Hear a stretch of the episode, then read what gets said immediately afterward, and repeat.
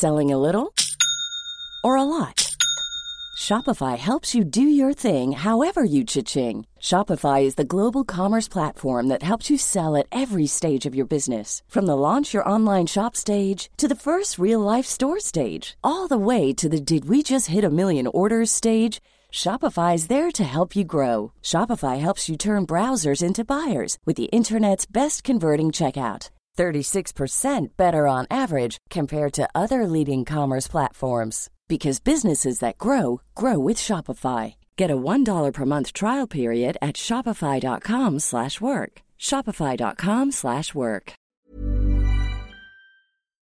Bonjour à toutes et à tous, bienvenue si vous nous rejoignez à 13h sur l'antenne de CNews. Place à la belle équipe composée aujourd'hui de Jean-Claude Dacier. Bonjour, consultant euh, CNews. Quelques Bonjour. messages à régler encore, euh, Jean-Claude Il faut éteindre le portable après. On va débattre. Bah, je, oui, je suis un peu en retard. donc, euh. Il est connecté, Jean-Claude. À vos côtés, euh, Jean-Claude Christian Proutot, bonjour, Bonjour, fondateur du GIGN. Nous accueillons également Jean Garrigue, bonjour, Bonjour, Barbara. président du comité d'histoire parlementaire, et Philippe Bilger, bonjour, président de l'Institut de la Parole. À la une, en ce mercredi 28 décembre, les bénéfices records de la SNCF après un week-end de Noël catastrophique pour les voyageurs en raison d'une grève des contrôleurs. Comment ne pas être choqué par ce contraste de situation? On en discute tout à l'heure. La moitié des Français ne croient plus en l'école de la République. Triste constat confirmé par le ministre de l'Éducation nationale. Plus inquiétant encore, trois quarts des enseignants sont aussi pessimistes sur l'école de demain. Pas mieux du côté des prisons françaises. Elles sont en moyenne surchargées à 120%, à 200% par endroit. Dans ces conditions, impossible de garantir la sécurité de tous, prévenus comme personnel. C'est l'alerte de la contrôleuse générale des centres de détention.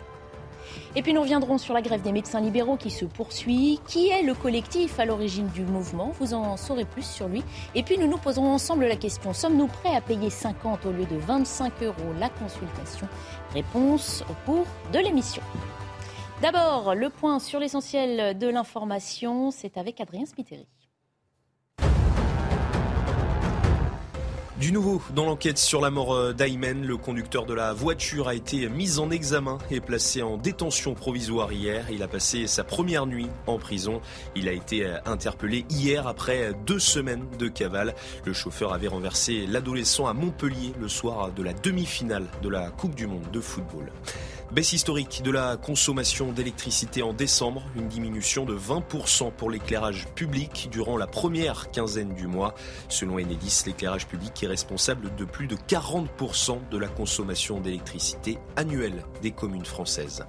Et puis l'Espagne veut supprimer la TVA sur les denrées de première nécessité, annonce du gouvernement. Cela concerne le pain, le lait, les fruits, les légumes ou encore les céréales. Il a également décidé d'accorder une aide de 200 euros aux familles les plus modestes. Objectif compenser la hausse générale des prix.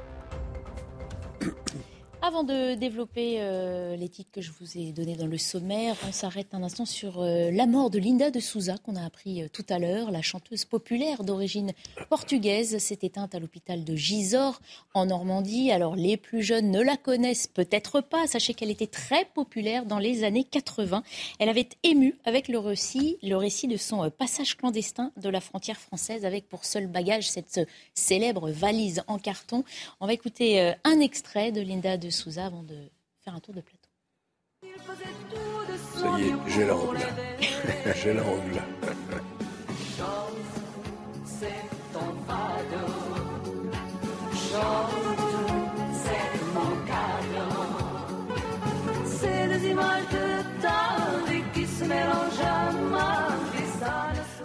Voilà Linda de Souza qui a vendu des millions euh, de disques. C'est une certaine émotion qu'on ressent à l'évocation du décès du- du- d'une chanteuse qu'on a entendue dans ses jeunes années. Tout à fait. Et il faut, faut- faut se rappeler qu'effectivement, dans les années 80, c'est un phénomène de, de masse. Enfin, le- le- l'engouement pour, euh, pour elle, pour ce qu'elle représentait, parce qu'au fond, elle, elle représentait justement toute cette immigration portugaise. Ah oui. Quand même un phénomène majeur de, de- de notre histoire euh, contemporaine, enfin depuis les années 60. Absolument. Ça a été un flux de- d'immigration, des liens particuliers, des liens très forts avec le, le Portugal, et puis le parcours de, de cette femme là, qui, avait, qui avait interprété cette pièce, La valise en carton. euh, bon, c'est quelqu'un qui nous touchait, qui touchait tous les Français. On n'était pas forcément des admirateurs de, de, de, son, de ses chansons. Moi, personnellement, je je ne suis pas un abatteur du répertoire de. Mais, non, mais, elle euh, faisait partie du répertoire très à la main dans ces années. Jean-Claude Dacier, ça vous dit aussi quelque chose C'est l'exemple même, non seulement elle était euh, bonne talent, bonne chanteuse, elle avait une voix magnifique, très belle. Mais c'est l'exemple même, ce que tu disais à l'instant, d'une immigration totalement euh, réussie. Elle s'est intégrée, comme toute la communauté portugaise en réalité, avec sans, sans difficulté a priori. Et elle, en plus, a connu le succès parce qu'elle avait du talent et la valise en carton symbolisait mm. cette immigration réussie. Mm. C'est pas tout à fait la même histoire aujourd'hui, mais c'est un autre débat. vous écoutiez euh, Ça vous rappelle des souvenirs? Oui, oui, absolument. C'est vraiment ces parcours singuliers qui, euh, qui, qui, sont attachants parce que tout d'un coup, euh, avec des, un destin qui au départ n'était pas euh, pas prévu pour être un grand destin, c'est devenu un grand destin. C'est, je pense que mmh. cette, euh, cette possibilité que tout à chacun peut avoir tout d'un coup, par un talent qui lui est propre, qui se découvre ou qui se découvre pas, euh, amène des personnalités à se retrouver à un niveau qui est, et c'est là où j'aimerais moi dire mon avis, populaire, sans que ça soit péjoratif. Pourquoi mmh. à chaque fois dans, ce, dans notre pays qu'on parle populaire, il faut que ce soit péjoratif? Et en plus, avec ce timbre de voix ou en chantant en français, on retrouvait toute la tradition du fado, de, de, la chanson euh, euh, typiquement euh, portugaise, qui, qui, faisait tout le charme de son talent avec une voix exceptionnelle en plus. Elle était effectivement, hein, pour tous ses compatriotes, le, le, symbole, du rêve réalisé, de ce déracinement et de ce rêve réalisé après l'immigration. On n'était pas obligé de connaître ses chansons. Pour ma part, euh, j'en ai très peu entendu, mais sa personnalité, son parcours, et au fond la médiatisation dont elle a fait l'objet, euh, bizarrement, euh, nous a touchés avec l'annonce de sa mort. Alors, je voulais vous faire entendre Fabien euh, Lecoeuvre qui est revenu hein, sur euh, les conditions de sa disparition. Sachez qu'elle avait été transférée à l'hôpital pour insuffisance respiratoire. Elle avait été testée positive à la Covid-19. Euh, moi, j'étais son agent depuis à peu près, on va dire déjà 8 ans, et puis tuteur pour sa personne. Elle avait été hospitalisée, en tout cas au mois d'août. Euh, pour euh, déshydratation et puis euh, insuffisance, on va dire insuffisance rénale, insuffisance respiratoire. Et puis là, ils l'ont transféré ce matin de toute urgence à l'hôpital de Gisors et malheureusement, elle est décédée deux heures plus tard. Et je dois saluer d'ailleurs le personnel hospitalier de l'hôpital de Gisors qui a été remarquable pour assister Linda de Suza jusqu'au bout de de voilà de et, on m'a précisé ce matin qu'elle avait été euh, positive, en tout cas au Covid 19. Voilà, c'est vrai qu'il faut le mentionner, c'est une maladie qui touche encore euh, aussi hein, beaucoup de personnes. Euh, bah, vous saviez cette information-là? Oui, oui, oui.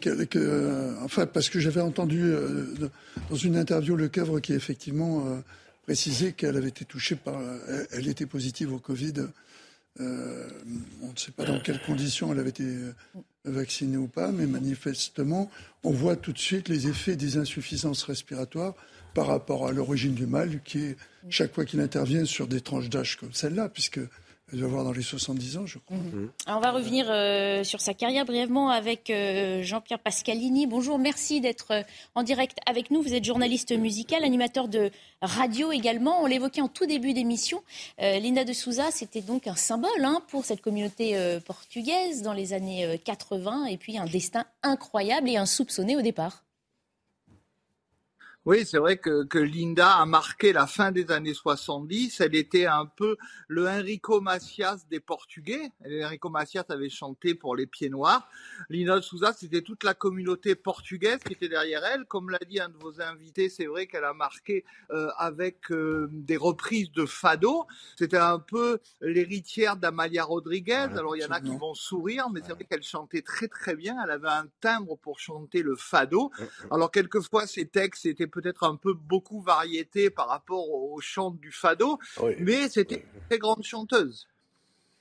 Et, au-delà de la, carrière de chanteuse, est-ce que vous savez, vous, puisque moi je ne le sais pas, euh, ce qu'elle a fait après ses succès, euh, sa carrière s'est poursuivie comment? Ah oui, de toute façon, elle a eu une carrière qui s'est effondrée en 85 au moment de la valise en carton, qui avait été à la fois un téléfilm qu'on a vu sur les antennes de. Alors malheureusement, la liaison est très mauvaise. Jean-Pierre Pascalini, je suis désolée, on ne vous entend plus. On essaiera de vous recontacter un, peu plus tard, ou en tout cas, je sais euh, que les prochaines émissions ont l'intention de vous rappeler aux alentours de, 15 heures. On va euh, changer de sujet. Quelques jours après un week-end de galère pour près de 200 000 voyageurs, on apprend ce matin que la SNCF termine l'année sur un bénéfice de 2,2 milliards d'euros. Il s'agit d'un record pour la compagnie ferroviaire. Le précédent datait de 2017 où ce gain avait été d'1,5 milliard d'euros. On écoute les précisions de Lomi Guillot.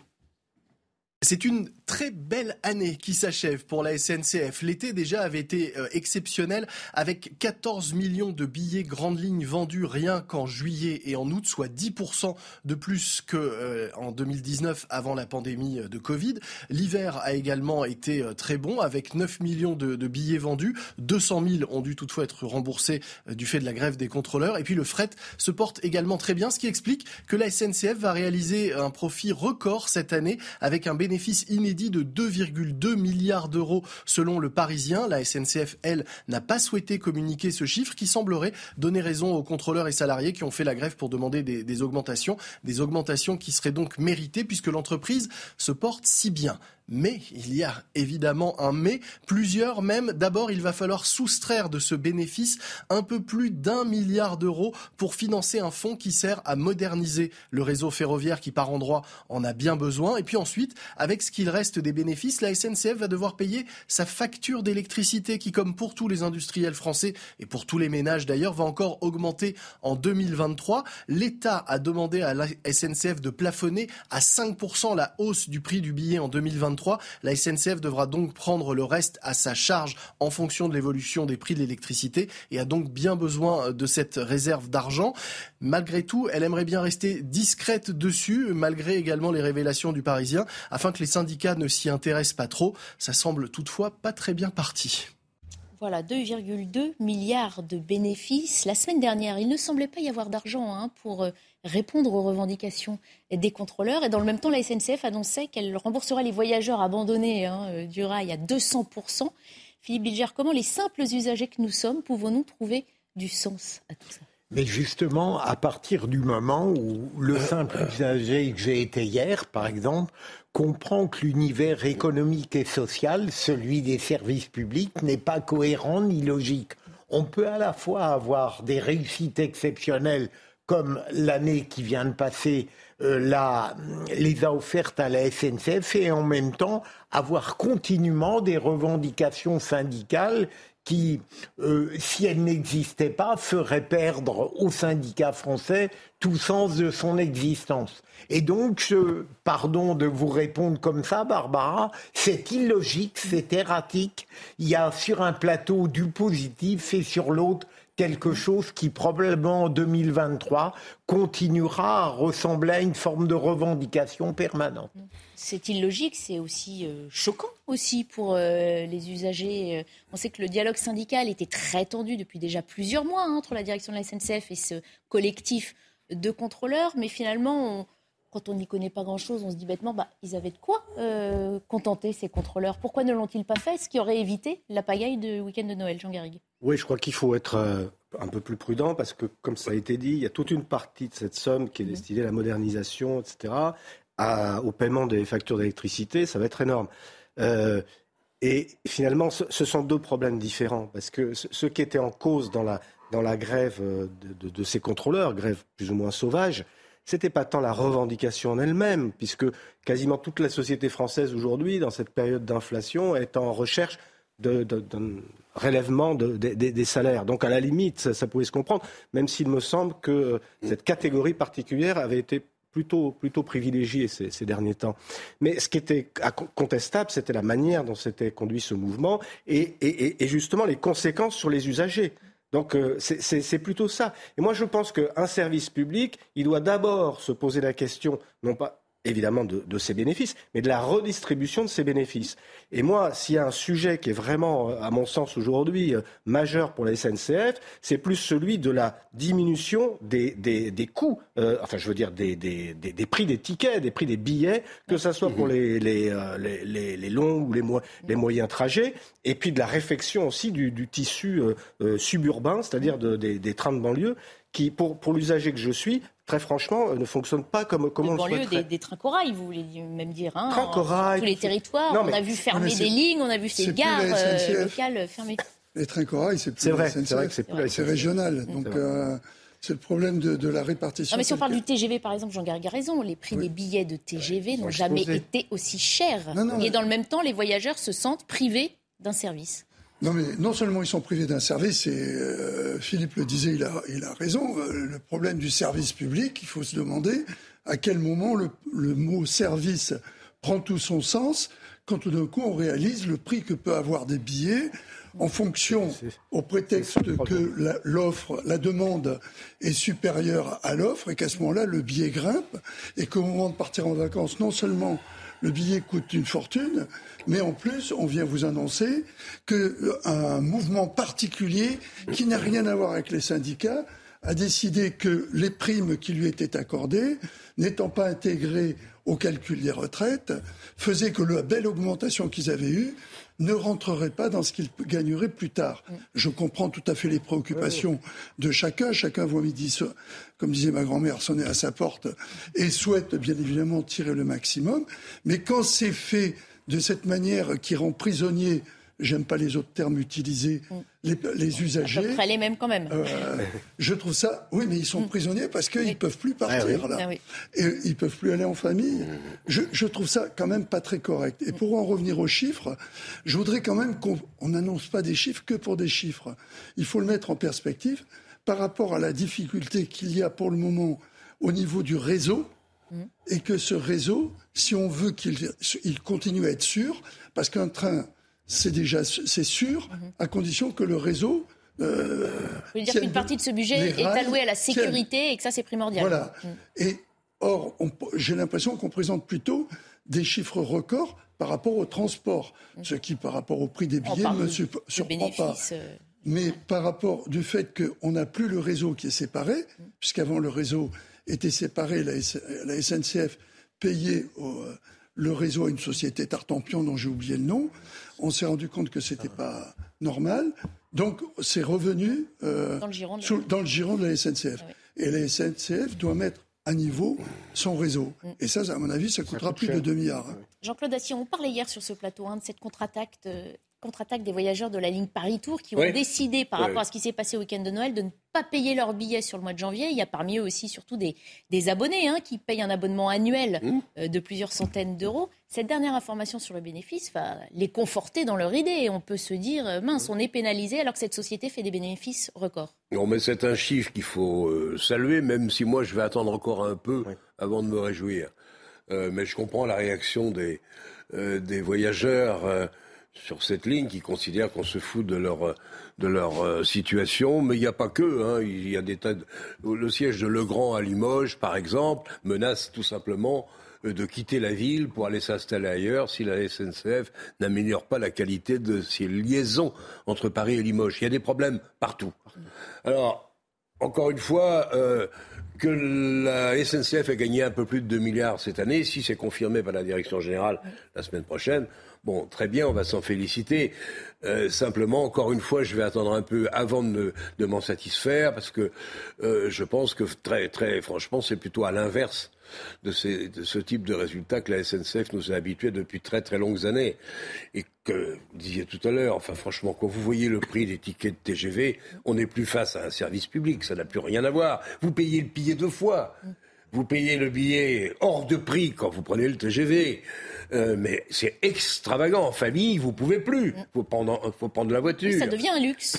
Euh, oui, ça devient Comme ça l'était aux origines du chemin de fer. Euh, ou, bon, vous considérez en effet que la SNCF, elle a de services publics encore que le nom. Euh, c'est pourtant, je, je, maintiens que c'est, je l'ai déjà dit et je le répète, une, une entreprise qui a de l'avenir. Elle est décarbonée. Mmh. À peu de choses près, elle est décarbonée. Donc elle est dans ce courant porteur, cette mode très forte justifié ou pas, l'avenir nous le dira. Mais c'est vrai que euh, circuler euh, faire des milliers et des milliers de kilomètres chaque jour sans euh, dégager de gaz à effet de serre, c'est semble-t-il, encore une fois, on ne va pas entrer dans le débat scientifique, c'est semble-t-il un atout commercial euh, important. Mais c'est pour ça que tant de voyageurs sont doublement déçus. Les voyageurs sont eh prêts à passer au décarboné et sont d'accord pour prendre le train. Et simplement, ils se sentent souvent piégés. Ils ont pris leur voiture le pour jour ah où les chauffeurs, mais pas seulement, parce que les, contrôleurs, les chefs de train, là, nous ont habitués, nous ont tenu un discours du même ordre. Mais le jour où les conducteurs, on saura déjà tout de leurs conditions de travail, de leurs revenus, leurs conditions, encore une fois, euh, qui, qui, leur est faite par la SNCF. Mais c'est pas les conducteurs. Là, les contrôleurs, non, c'est pas les contrôleurs, mais ça leur arrive aussi de temps en temps. C'est une question de l'un, le préavis de grève a quand même été maintenu par les députés, par les syndicats. Alors, faut quand même pas exagérer. Donc, le jour où nous aurons euh, au, cœur de cette entreprise des gens qui la considèrent pas comme bonne à raqueter, bonne à jouer les maîtres chanteurs. En arrêtant... qu'on lève le voile sur les réels ben, ça serait quand même bien, Et puis peut-être une mentalité différente commence à s'installer? Je n'y crois pas trop. Évidemment, on peut pas mettre tout, tout Je n'y crois pas trop et souhaiterais de tout mon cœur me tromper. Attendons février ou mars, lorsqu'on va euh, débuter le, la discussion sur les retraites, l'avenir des régimes spéciaux. Vous voulez que je vous en parle des régimes ah bah spéciaux? C'est très particulier et très intéressant. Ce jour-là, s'il y a une vraie discussion qui s'engage et qu'on échappe encore une fois aux grèves interminables pendant les grèves du printemps, je m'en féliciterai. Je, je recommencerai peut-être à croire un peu à la SNCF. Gardez vos arguments pour le jour où on fera ce débat. Ce n'est pas aujourd'hui. on en a d'autres à évoquer. On s'interroge et on alerte souvent sur nos plateaux sur le déclin du système éducatif français. Un nouveau cap semble franchi dès lors que plus de la moitié des Français affirment aujourd'hui ne plus croire en l'école. Ce constat négatif a été confirmé par le ministre de l'Éducation nationale lui-même dans une tribune publiée dans Le Monde. Une majorité de Français considèrent que l'école fonctionne mal. Regardez, on va regarder les, citations de Papendiaï dans Le Monde daté du 22 décembre. Un Français sur deux ne fait pas confiance à l'institution euh, scolaire. À l'heure où pourtant le système euh, conduit 80% des élèves au bac, les Français doutent encore massivement de notre école. On va évidemment euh, y revenir. On va écouter les précisions de Mathilde Couvillère-Flornon avec Alexis Vallet, car si les Français sont pessimistes, parmi eux, il y a aussi beaucoup d'enseignants. Selon un sondage réalisé par le CSA pour le Sénat, 53% des Français pensent que l'école fonctionne mal. Un constat d'échec pris en compte par Papendiaï. Le ministre de l'Éducation nationale note cependant que les trois quarts d'entre eux font confiance aux professeurs. Mais alors, d'où vient ce manque de confiance? L'école est en train d'être désertée en fait de ses personnels de plus en plus. C'est ça le problème prioritaire aujourd'hui qu'il faut résoudre, c'est cette crise de recrutement, c'est ce manque d'attractivité. Sur les concours d'il y a deux ans, on est à un niveau absolument catastrophique, on a 40% de candidats en moins. Sur les matières fondamentales, le constat est sans appel. En 2019, les élèves de CM1 affichaient les pires résultats en mathématiques de l'Union européenne. Même chose pour le français, le nombre d'erreurs sur une même dictée en CM2 a presque doublé en 34 ans. Il y a tout à fait moyen d'inverser ces chiffres-là. Ça passe par l'attractivité du métier, ça passe par des questions d'horaire. À un moment, les horaires de français sur le 20e et 21e siècle n'ont cessé de baisser en réalité. Ça passe par des questions de programme, ça passe beaucoup par des questions de formation des enseignants, mais pour former des enseignants, il faut encore qu'on ait des enseignants. Pour répondre à cette crise, le gouvernement a recruté 4 500 contractuels à la rentrée 2022. Côté salaire, le Sénat a voté il y a trois semaines une hausse de 10% de la rémunération des enseignants. Voilà, Papendiaï confirme parce qu'un sondage réalisé pour le Sénat euh, par l'Institut CSA l'année dernière avait déjà révélé, regardez, 53% des Français estiment donc que l'école fonctionne mal, un chiffre qui monte à 76% parmi les enseignants. Je me tourne vers euh, celui de notre plateau, euh, Jean Garrigue. On en parle souvent hein, dans nos émissions, mais là, quand la majorité des Français euh, finalement confient, avouent que même eux n'y croient pas et que parmi ceux-là, il y a 76% d'enseignants, ça veut dire qu'on est, on est au plus bas et on se demande comment on va pouvoir euh, remonter la pente. De toute manière, les solutions, euh, elles sont à très long terme. Parce qu'il y a une crise des, vocations mmh. qui vient de de ce qu'est aujourd'hui la place des enseignants dans, la société française. Alors je vois bien que 62, je ne sais plus combien des, Français fassent pas confiance à l'école, mais l'école, elle ne fait pas confiance non plus à ces 60% de Français. Parce que si vous voulez reconstruire une école, vous, avez, vous devez reconstruire aussi des enseignants, des hussards noirs de la République, hein, qui, qui étaient là parce qu'ils avaient une vocation, une mission. Et comment avoir une mission et une vocation dans une société qui dénigre en permanence ces enseignants. Parce que c'est ça qui se passe. Il y a tous les jours des, enseignants qui sont aux prises avec des parents qui viennent, les, qui viennent leur casser la figure ou qui estiment qu'il ne faut pas toucher à leur petit chéri. Et euh, c'est notamment pour complaire à, cette génération de, de parents qu'on a aujourd'hui que les enseignants sont allés dans la démagogie, alors qui rejoignait aussi toute une culture toute une génération des années, des années 80 qui a abandonné le goût de l'effort, la, notation, le goût de, euh, du mérite. Je vais vous dire, c'est un peu l'œuf ou la poule, hein, parce que est-ce que les enseignants sont déçus Est-ce que les parents sont déçus parce que les enseignants ont baissé la garde? Est-ce que les enseignants sont déçus par les parents? C'est très difficile de savoir d'où ça part. Vous avez tout à fait raison, c'est une dialectique en, en réalité, mais euh, je, je, pense que que ce soit les parents, les, les familles et les, les, euh, les enseignants sont, sont, coupables et se, se renvoient la balle. Les, les et l'État là-dedans Et l'éducation nationale ah bah, L'éducation nationale, et elle le est coupable, soutien aux enseignants. Évidemment, parce que depuis 30 ans, on sait très bien que euh, cette, cette, je le répète, ce qui est fondamental, c'est-à-dire ce goût de l'effort,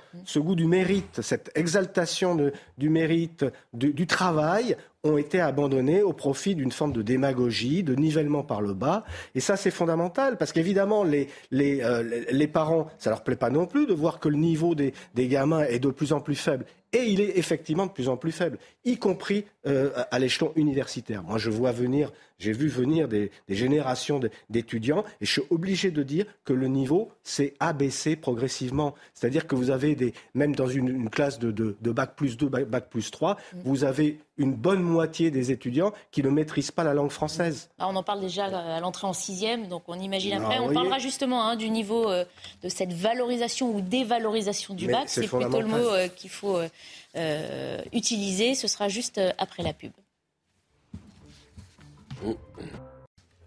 Il est bientôt 13h30. Le plateau fait silence car c'est l'heure du flash à faux d'Adrien Spiteri. On reprend nos débats juste après. Le procès d'Emmanuel Abba Yissanga s'ouvre aujourd'hui. Ce bénévole avait reconnu être à l'origine de l'incendie de la cathédrale de Nantes. C'était le 18 juillet 2020. Il avait reçu une obligation de quitter le territoire français en novembre 2019. Il souffrirait de troubles psychologiques. Linda de Souza est décédée. Elle était à l'hôpital en Normandie pour insuffisance respiratoire depuis plusieurs jours. Elle était positive au Covid-19. La chanteuse populaire d'origine portugaise a vendu des millions de disques dans l'Hexagone au cours de sa carrière. Elle avait 74 ans. Et puis Benoît XVI, gravement malade, annonce du pape François aujourd'hui. J'aimerais vous demander à tous une prière spéciale pour demander au Seigneur de le consoler et de le soutenir. Ce sont ses mots. Benoît XVI est âgé de 95 ans. Non, Tout, va, mal. Allez, on revient à notre débat sur euh, le déclin de l'éducation nationale et surtout hein, sur euh, cette perte de crédibilité euh, de l'école face aux Français, face aux enseignants également.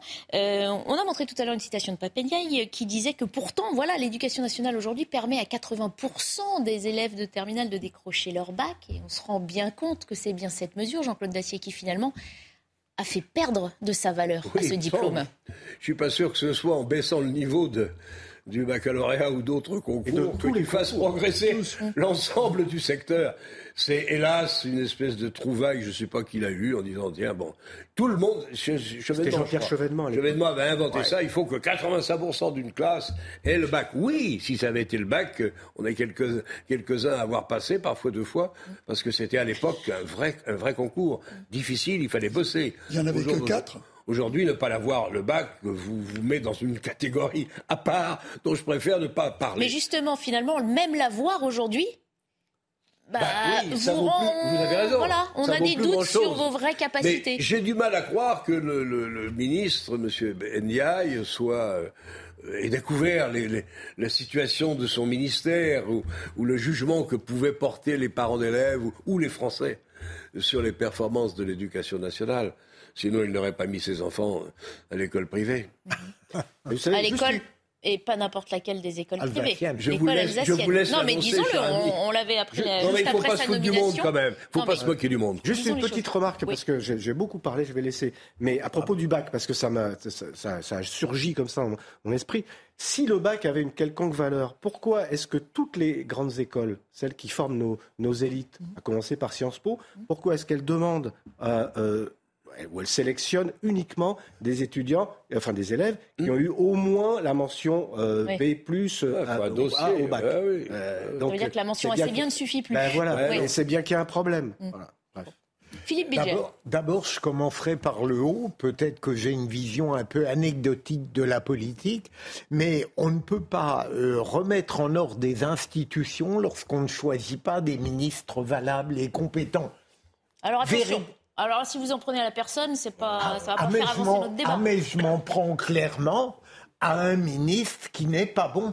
Attendez, Barbara, on a encore le droit, en démocratie, de dire qu'un ministre n'est pas bon pour Oui, le poste. on n'est pas là pour avoir des attaques personnelles, mais peut-être mais pour non, chercher c'est pas personnel, c'est professionnel, il a raison. C'est parfaitement politique, Bien Barbara. Oui. Bien sûr. Euh, euh, si je disais que c'était un homme détestable, on pourrait me reprocher de faire de la politique. Je me contente de dire que c'est un ministre qui n'était pas fait pour le poste. Deuxième élément, euh, voir le, le déclin de l'école, il suffit de voir l'état de la culture de ceux qui en sont sortis, à tous les niveaux, et je ne parle pas seulement des élèves, mais des professeurs qui eux-mêmes commettent des fautes d'orthographe. Troisième élément, et je rejoins un peu Jean, mais en plus brutal, euh, forcément, puisque je ne suis pas professeur, c'est que en réalité, Personne n'est parfait. euh, en réalité, l'école, depuis des années, n'est plus centrée sur son objet fondamental. Et les professeurs, comme les élèves, sont détournés de ce qu'ils devraient apprendre par des biais étranges, sociétaux, euh, euh, moraux, qui n'ont rien à voir. Et tout cela fait que l'école est perdue dans des périphéries où elle oublie l'essentiel de ce qu'elle devrait être. Et j'arrête là, Barbara, parce que sinon, je serais trop long. Je serais intarissable. On est là pour débattre et, et échanger. Christian Poutot. Moi, je crois que le fondement de l'école, c'est celui qui enseigne. Après, on peut changer les ministres, faire tout ce que l'on veut. On change le bocal, mais pas les cornichons, pardonnez- pardonnez-moi la formule. hein. Il se trouve, deux, hein. et il se trouve, il se trouve qu'on a tout, tous les quatre, peut-être parce qu'on a quelques heures de vol, le souvenir du prof qui vous a marqué, de celui qui a compté pour vous.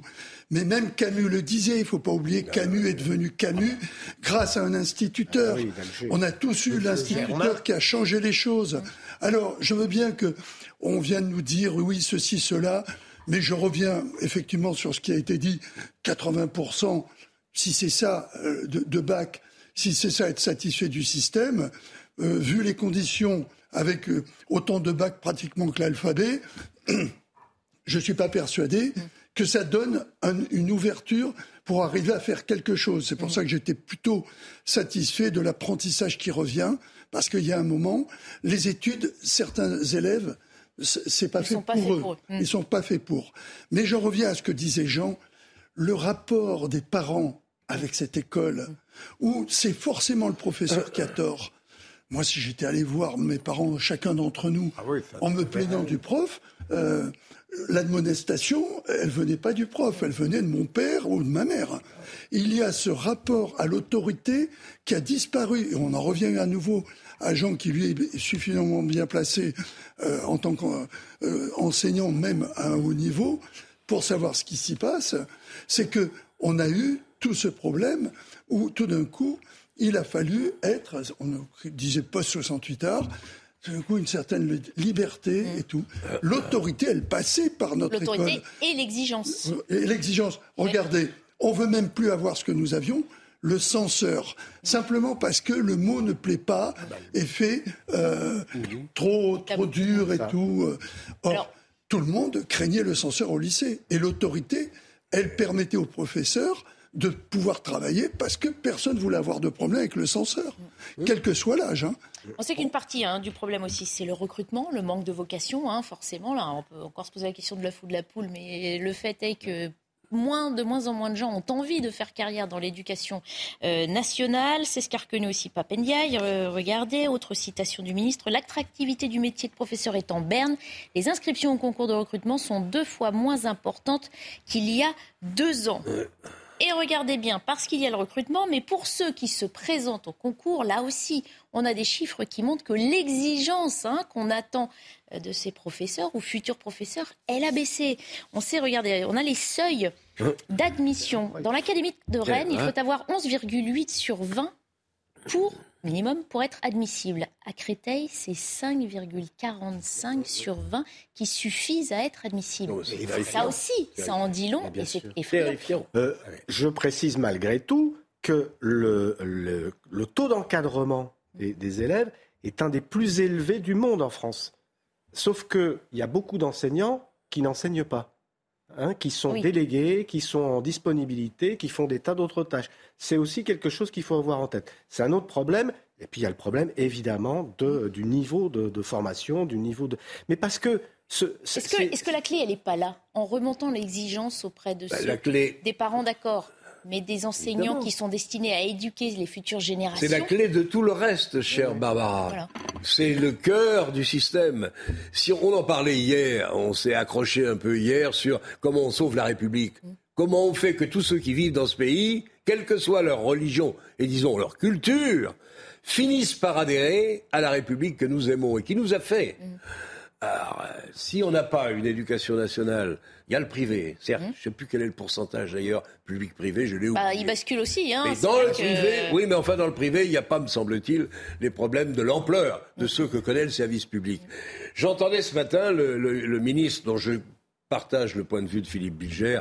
Je crains que ce soit une erreur de l'avoir nommé, non pas qu'il soit dénué de qualité. Non. Il a de grandes qualités, ce monsieur, mais je pense qu'il n'a rien à faire à la tête d'un ministère qui est par définition un ministère compliqué. Il y avait un gars qui était remarquable, qui s'appelait Blanquer, qui était un vrai laïc, oui, mais qui un vrai républicain. Il n'a pas changé dessus. Hein. il a sûrement fait des bêtises, mais quand vous, vous essayez de faire bouger les, les, murs, bien sûr que vous prenez des pierres sur la, sur la figure. Bref, je, je, je, je passe sur Blanquer, après tout, je peux me tromper. Mais néanmoins, néanmoins, euh, euh, il faut un grand ministre.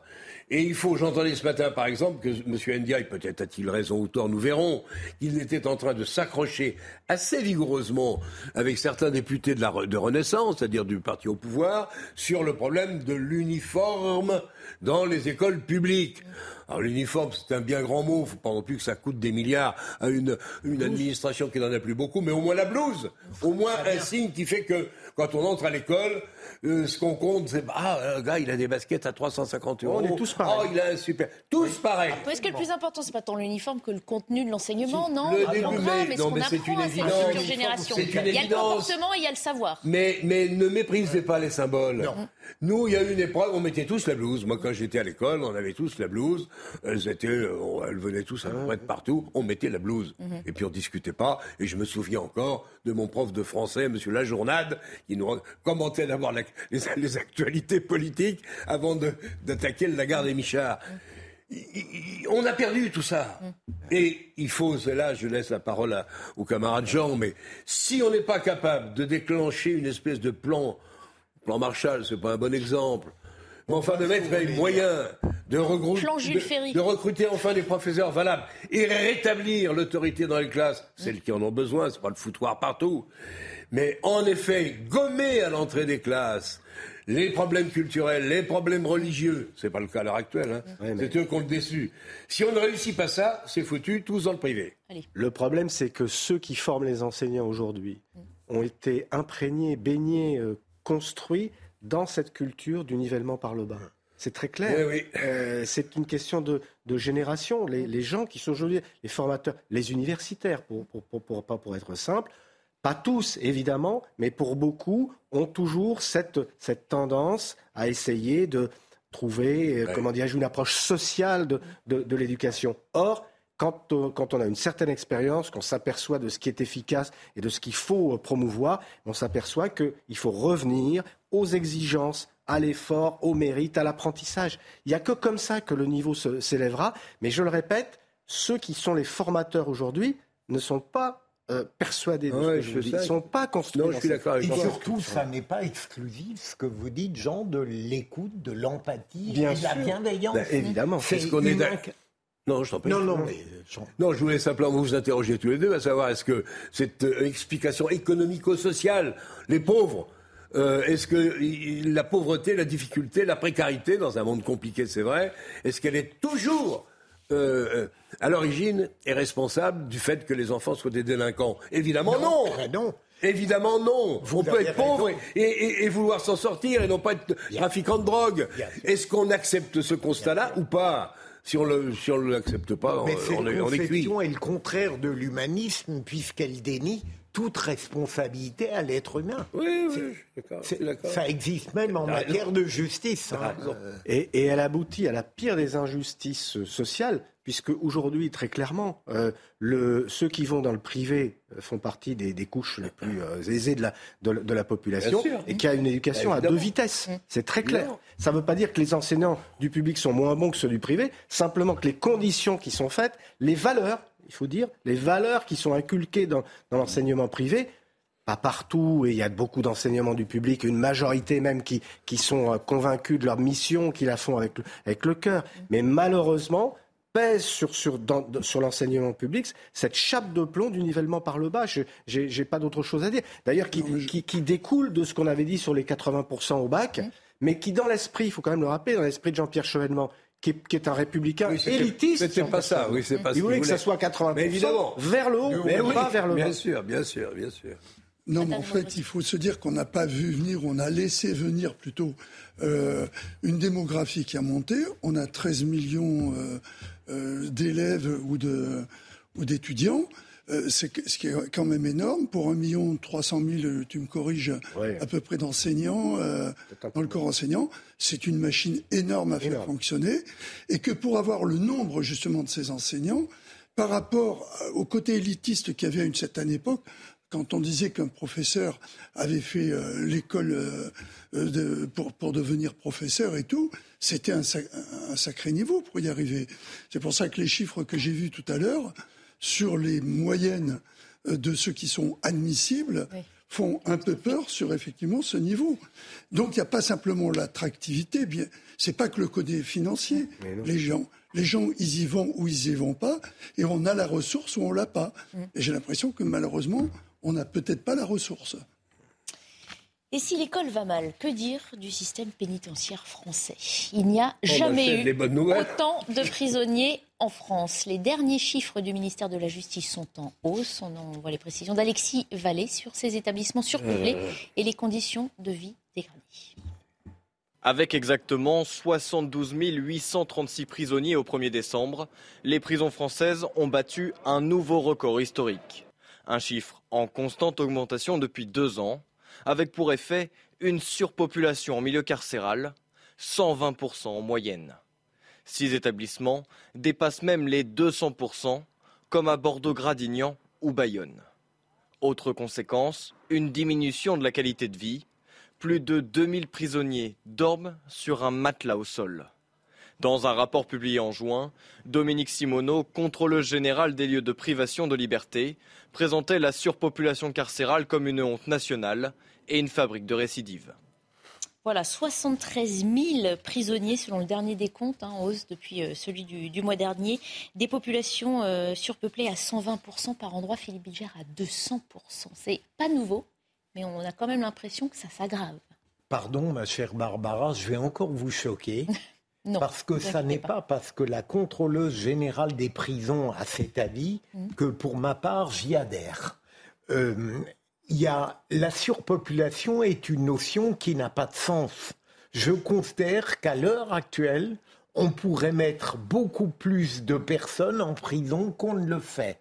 Simplement, on raisonne en euh, analysant la surpopulation sur le terme n'est pas beau, j'en ai conscience, parc pénitentiaire existant, et on laisse croire que les magistrats, par plaisir, rendent les prisons surabondantes. Elles pourraient l'être encore davantage. Et comment on fait? Quand vous dites on pourrait mettre plus de gens en prison, concrètement, comment on fait quand on sait que euh, ces cellules sont déjà occupées par eh beaucoup plus d'occupants que ceux pour quoi elles sont faites. Pardon alors d'y revenir, Barbara. Euh, on a un garde des Sceaux qui s'occupe, par exemple, avec l'administration pénitentiaire, de régler le problème des détenus dormant sur des matelas. On effectue des transferts et surtout on accepte l'idée que la prison eh bien, est totalement nécessaire et qu'il faut cesser de pleurer sur des gens qui se trouvent en prison et qui le méritent pour l'instant. Donc la surpopulation, un jour, n'existera plus en tant que telle lorsque des promesses seront tenues et qu'on construira au moins 80 000, voire 100 000 places de prison. Ce que je récuse, c'est l'idée de pleurer sur la surpopulation actuelle comme si en réalité on ne pouvait pas en mettre davantage. Le drame, c'est qu'on devrait en mettre davantage. Alors vous savez, il y, a toujours de, de visions. Hein. Ceux qui vous diront on peut être un prévenu et avoir mérité d'aller en prison sans pour autant euh, devoir y vivre dans des conditions euh, indignes. Euh, Mais je, on ne pas partie simplement d'écrire. On a, on a eu des, des, des, photos hein, qui ont été publiées hein, sur les rapports des inspections pénitentiaires pour montrer euh, ce qui se passe dans les cellules. Certains euh, voilà, sont évidemment beaucoup plus que ce qui était prévu par cellule, avec des sanitaires dégradés, avec des moyens de se chauffer aussi parfois dérisoires. Regardez, certains font, font brûler du, alors ça c'est pour faire la cuisine, mais certains disent aussi de devoir se chauffer en faisant brûler euh, des matériaux dans des, dans des canettes, bien sûr. Je voilà. peux ajouter un petit mot, Barbara Bien sûr. Mais vous n'avez pas répondu à ma question hein, sur qu'est-ce qu'on fait? Ça veut dire qu'on en met plus encore par cellule? Oui. Euh, ou que vous sous-entendiez qu'il y a peut-être des places libres quelque part sur un coin du territoire qu'on n'a pas trouvé et qu'on pourrait les transférer. par exemple, on en construit davantage, on fait des transferts et surtout on ne pleure pas sur le présent, on prépare l'avenir. Et si vous m'autorisez un peu de cynisme, je vois l'état lamentable de certaines cellules, mhm. mais si j'ai à arbitrer en tant que politique entre la misère sociale innocente et euh, l'état de certaines cellules, je n'hésite pas. Si j'ai un choix à faire, je choisis de remédier au premier. Alors bien sûr, construire, hein, ouvrir d'autres euh, cellules et construire d'autres prisons, c'est effectivement ce que le politique annonce régulièrement. Euh, regardez une carte, des... il y a 8000 places hein, qui sont attendues euh, d'ici 2027. Vous le voyez un petit peu partout sur le territoire, dans différentes villes. Jean ah bah non, je découvre, ça me fait cette carte, Toulouse, Melun, parce que depuis le temps que je réclame un peu d'informations sur les... Ça, ce sont des prisons en construction? C'est les places, ce sont les 8000 places, ce sont les lieux des 8000 places attendues d'ici 2027. La question c'est, voilà, tous les gouvernements en ont parlé. Est-ce que ce sont encore des paroles en l'air? Est-ce que c'est quelque chose auquel on peut euh, croire Moi, j'attends toujours un discours clair de Monsieur le garde des Sceaux. Alors ça m'a peut-être échappé, peut-être l'a-t-il prononcé. Je crains que non. Je ne je, je, je veux pas lui faire le procès de ce, de son arrivée au ministère et de sa première visite dans je ne sais plus quelle prison. Bon, ça, euh, euh, il a pu observer depuis qu'il est là la dégradation et la situation exacte de ce qui se passe dans ce pays, avec la montée des violences, la montée des délinquances, la montée du terrorisme dans tous les styles et dans tous les genres on aurait besoin de place. J'ai eu du mal un peu à suivre mon camarade Bilger, qui est d'une subtilité parfois qui m'échappe. Pardonne-moi. Pardonne-moi. C'est pour ça que je lui ai demandé de préciser son propos. Mais on peut y revenir. À partir du moment où il termine son propos en disant il faut évidemment euh, construire des prisons nouvelles, mm. si vous me dites aujourd'hui, là, elles sont en cours, on ne sait où. Tous les papiers sont signés, c'est d'accord. On va avoir en 2025, en 2026, en 2027, on va avoir des, des choses nouvelles à proposer. J'ai vu que le garde des Sceaux avait inauguré la semaine dernière une, c'est pas une vraie prison, mais c'est un lieu où on va apprendre, c'est pas mauvais, à apprendre aux détenus qui sont, euh, euh, je veux dire, sur lesquels on peut peut-être espérer obtenir des résultats, à les préparer à une, à une sortie, je sais plus comment exactement ça s'appelle, mais. Pas sèche. Oui, c'est cela. Bon. Mais euh, ça va pas suffire il nous faudrait d'autres prisons pour lesquelles je, le silence de monsieur, de monsieur Dupont-Moretti sur ce domaine-là, comme dans beaucoup d'autres, est assourdissant. Christian Proutot. Non, mais je, je comprends euh, ce que dit Jean-Claude, euh, mais c'est pas le ministre qui est en cause, c'est la politique carcérale depuis des années. C'est tout, comme tout le reste. Hein. Euh, depuis la RGPP, on a réduit, réduit les fonctionnaires. mais il peut changer quand même, il est là pour ça. Non, mais on est d'accord. Mais on ne construit pas une prison en un jour. Non. Et je suis d'accord avec Philippe, euh, une fois n'est pas coutume, même si c'est pas au premier degré, sur, le, sur la manière dont il aborde le problème. Si des gens méritent d'être en prison, il faut qu'ils soient en prison, mm. mais pas à n'importe quel prix. Humainement, c'est pas admissible. Et on sait que le taux de récidive qui est déjà. Alors j'allais y venir. C'est ce que dit la contrôleuse générale. Elle, elle, fait un lien entre des conditions indignes de détention et une éventualité, une proportion à la récidive. Je, voudrais il est établi comment Comment il se fait ce lien Aucun lien. Christian Proto, vous sembliez d'accord avec ça. Comment il s'établit ce lien? Sur quoi moi, il se base? Moi, je dis qu'à partir du moment où ce que le prévoit la loi, c'est que la peine, c'est la privation de liberté. C'est une peine, la privation de liberté. Mais il ne faut pas qu'elle soit dans n'importe quelle euh, condition. Sinon, on en fait des fauves. Et ensuite, il y a le fait de savoir qui on met avec qui. Et ça, c'est important. Alors pourquoi ne pas prévoir les prisons de grande sécurité comme c'était fait à un moment? Mais ça plaisait pas. Parce que euh, de grande sécurité, ça donnait le sentiment qu'il y avait des peines qui devaient être appliquées qui étaient plus importantes euh, euh, qu'à d'autres. Or, il y a une gradation euh, qui doit être effective au niveau de la peine qui est accordée, qui est la privation de liberté, et le fait de, dans la durée après. Il y a des gens qui peuvent, sur des peines courtes, ne pas être dans des prisons qui, qui, qui, à construire, sont de vrais bunkers avec les règles que l'on met en place et qui mettent plus de temps pour être construites. Donc, il y a des petites privations de liberté qui, qui pourraient être mises dans des endroits qui ont besoin de moins de systèmes de sécurité que les prisons actuelles. Et ça serait plus facile à construire. Quelqu'un peut-il me dire quelle est la philosophie du président de la République en la matière? Je serais curieux de la connaître. On va continuer à en parler et tenter de répondre à cette question, Jean-Claude Dacier, juste après euh, la pause de publicité. On entend dans un instant la deuxième heure de la belle équipe, toujours avec Jean-Claude Dacier, Christian Proutot, Jean Garrigue et Philippe Bilger. Mais il est bientôt 14h, c'est l'heure de faire le point sur l'actualité avec Adrien Spiteri. Pas de risque de coupure d'électricité avant la mi-janvier, c'est ce qu'affirme Emmanuel Vargon. Selon la présidente de la commission de régulation de l'énergie, l'appel à la sobriété a été entendu par les Français. La consommation totale a baissé de 9% au cours des quatre derniers mois sur le territoire. L'Espagne veut supprimer la TVA sur les denrées de première nécessité, annonce du gouvernement. Cela concerne le pain, le lait, les fruits, les légumes ou encore les céréales. Il a également décidé d'accorder une aide de 200 euros aux familles les plus modestes. Objectif compenser la hausse générale des prix. Et puis les États-Unis vont-ils imposer des restrictions aux voyageurs venant de Chine? Washington y songe au vu de la situation épidémique. Information de responsables américains. Les autorités chinoises ont relâché leurs mesures de lutte contre le Covid-19. Conséquence, les infections s'envolent dans le pays. Dès vendredi, le Japon va rétablir les tests PCR obligatoires pour les voyageurs en provenance de Chine. On reprend notre débat sur euh, l'état euh, des prisons et la situation d'incarcération des, détenus euh, dans ces prisons. on parlait de la contrôleuse générale tout à l'heure, qui n'est visiblement pas la meilleure amie de Philippe Bilger. Il n'empêche, elle a appelé récemment à suspendre les incarcérations dans la prison de Bois d'Arcy.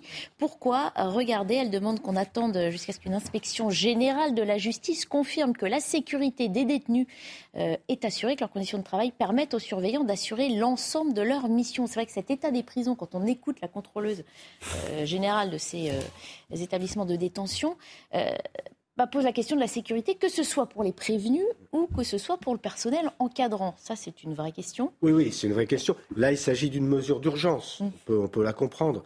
On sait bien que je crois qu'il y a 48 prisons qui sont à des taux de 150% de C'est ça. Alors à Bois d'Arcy, c'est 165%. Effectivement, en France, 48 prisons sont occupées à plus de 150%. Là où je rejoins Philippe, euh, et je pense que tout républicain un peu responsable doit le rejoindre, c'est de dire que effectivement, euh, comment dire, en, matière de chiffres bruts, il ne faut pas en tirer la conclusion qu'il faudrait moins d'incarcération. Je pense qu'il en faudrait plus.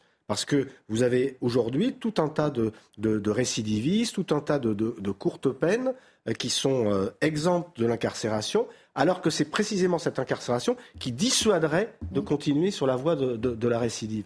Donc moi je pense qu'il faut de plus en plus d'incarcération, donc de plus en plus de places de prison. Ce qui, évidemment, et, d'ailleurs, ça n'est pas contradictoire avec la préoccupation majeure du bien-être et de la,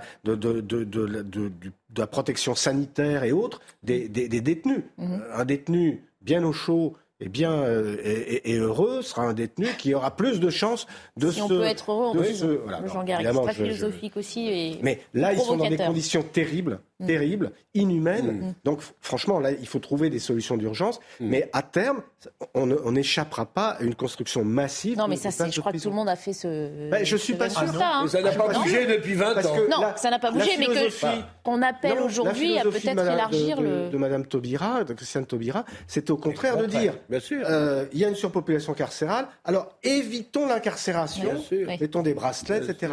Ça, ne fonctionne pas. Philippe Bijar, cette question de la sécurité, toutefois, est-ce qu'elle est politique selon vous? Est-ce que cet argument est politique de dire que si les conditions euh, sont telles, on ne peut pas assurer la sécurité ni des prévenus ni non, des mais C'est une sociologie euh, de gauche, de mensuétude sulpicienne. Mm. C'est non, mais je suis heureux de voir. Donc oui. Donc la réponse est oui. Je suis heureux de voir, Barbare. Vous ne l'avez pas, vous ne me l'avez pas reproché, mais Dominique Simoneau est une amie. C'est la contrôleuse de prison que je discute, et je suis heureux de voir que pour une fois, à propos de Bois d'Arcy, mm. elle se souvient que les surveillants existent. En général, ce sont les détenus qui appellent sa bienveillance. Mais je peux ajouter quelque chose qui démontre la validité un peu de notre point de vue, c'est de savoir qu'aux Pays-Bas, par exemple, les prisons se vident pas du tout par un humanisme délirant, mais parce que les peines sont sévères, appliquées immédiatement, mmh. et donc naturellement, il y a une intimidation sociale et judiciaire qui bah joue. Il n'y a pas de hasard. si on veut arriver à ça, je ne veux pas tout peindre en noir, mais on est confronté là aussi euh, un effondrement, alors qu'il n'est pas récent, c'est vrai. Ça, il ne se passe rien d'acceptable depuis 20 ans ou 30 ans. Mm. Néanmoins, on est confronté là quand même à... On ne peut plus continuer de supporter la situation qui est faite aux prisonniers et à l'administration pénitentiaire en général. Donc on a, encore une fois, là où on a de moins en moins d'argent et on a de plus en plus de besoins, pour redresser les grandes administrations. On parlait tout à l'heure de l'éducation nationale. On va oublier la justice, Philippe, pour une fois, qui a aussi beaucoup besoin de moyens nouveaux, etc. On a besoin d'une politique pénitentiaire qui corresponde à ce qu'on vient de dire depuis une demi-heure. Et donc, on a aussi besoin d'une politique pénale qui soit une politique qui tienne compte de ce qui se passe de nouveau dans ce pays. Ce qui se passe aujourd'hui ne se passait pas il y a 20 ans ou 30 ans il y a des phénomènes de délinquance, il y a des phénomènes de, non-adaptation à la société française que les Français ne supportent plus. Ou les ministres du gouvernement euh, acceptent ce constat tout banal et tout bête et prennent des dispositions qui me paraissent nécessaires pour sauvegarder le système, ou sinon, je ne sais pas très bien comment ça va se terminer. Donc, pour, résumer tout ce qui vient d'être dit, il faut qu'effectivement les peines soient effectives. Mm. Ah pour que les peines soient effectives, en particulier pour les peines courtes, considérer qu'il faut des prisons euh, coffre-fort, à mon avis, ne tient pas debout. Mm. Si on veut pouvoir dégager les gens de peines longues, dangereux, euh, où ils doivent être enfermés, on construit les prisons telles qu'elles doivent être mm-hmm. construites efficace, mais il y a tout un panel de peines qui ne sont pas appliquées au principe même que ces peines courtes remplissent encore plus les prisons, mais on n'a pas ce qui est essentiel dans la notion de peine, la privation de liberté. Donc il faut construire des centres de privation de liberté un certain temps. Et en, sortir, à ce moment-là, sur une infraction, une infraction qui conduirait à plus haut mais au moins il faut les avoir et ça serait plus facile à construire. Mhm. Voilà. On rappelle qu'on attend 8000 euh, nouvelles places euh, de prison Attendons. construites d'ici 2027. Espérons pas trop longtemps.